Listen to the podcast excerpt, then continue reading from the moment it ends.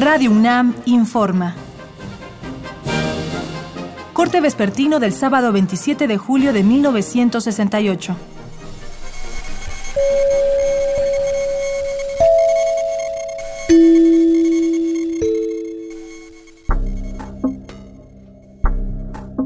A raíz de la serie de enfrentamientos que volvieron a producirse ayer entre policías, granaderos, universitarios y preparatorianos, esta tarde se organizaron varias asambleas de estudiantes en distintos lugares de la ciudad.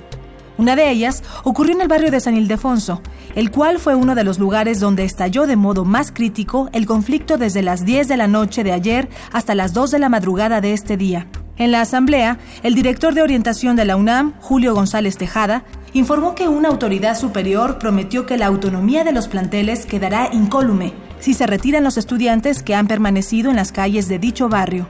Más tarde se recibió un mensaje del general Luis Cueto Ramírez, jefe de la Policía Preventiva del Distrito Federal.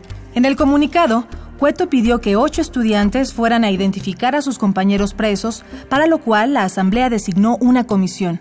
Finalmente, los estudiantes llegaron al acuerdo de mantener las barricadas en el barrio de San Ildefonso hasta que sean liberados sus compañeros.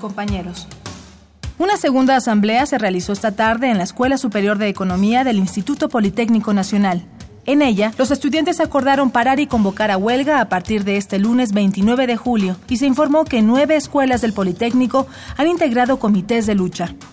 El Comité de la Escuela Superior de Economía exige la desaparición de la FENET, la expulsión de sus dirigentes, de pseudoestudiantes, miembros del PRI y agentes del gobierno, y la desaparición de los cuerpos represivos. Entre los comités de lucha de estudiantes politécnicos hay algunas diferencias. Algunos culpan a la policía de la violencia, otros han optado por desconocer a la FENET y otros más exigen las renuncias de los jefes de la Policía Preventiva del Distrito Federal, así como la desaparición del 19 Cuerpo de Granaderos.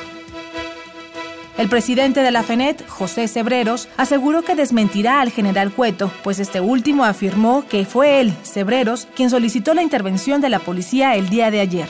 En otras noticias, esta tarde fueron detenidos y golpeados el doctor Alfonso Millán, subdirector de la Dirección de Orientación de la UNAM, y el licenciado Eduardo Martínez, funcionario de la misma. Conforme a los reportes, ocho agentes armados los interceptaron en las inmediaciones de la Procuraduría, los golpearon y los sometieron a un interrogatorio. Por último, hace una hora el general Cueto aseguró que la policía ha intervenido para salvaguardar el orden y la seguridad, porque agitadores profesionales han sido los responsables del desorden y su propósito es dañar la Olimpiada. El jefe de la Policía Preventiva añade que si hay más actos de violencia, la policía tomará las medidas necesarias para reprimirlos y actuará con energía. Seguiremos informando. Sigue pendiente de los reportes de Radio Universidad.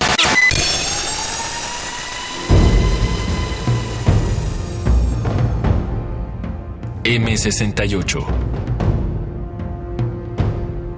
50 años del movimiento estudiantil.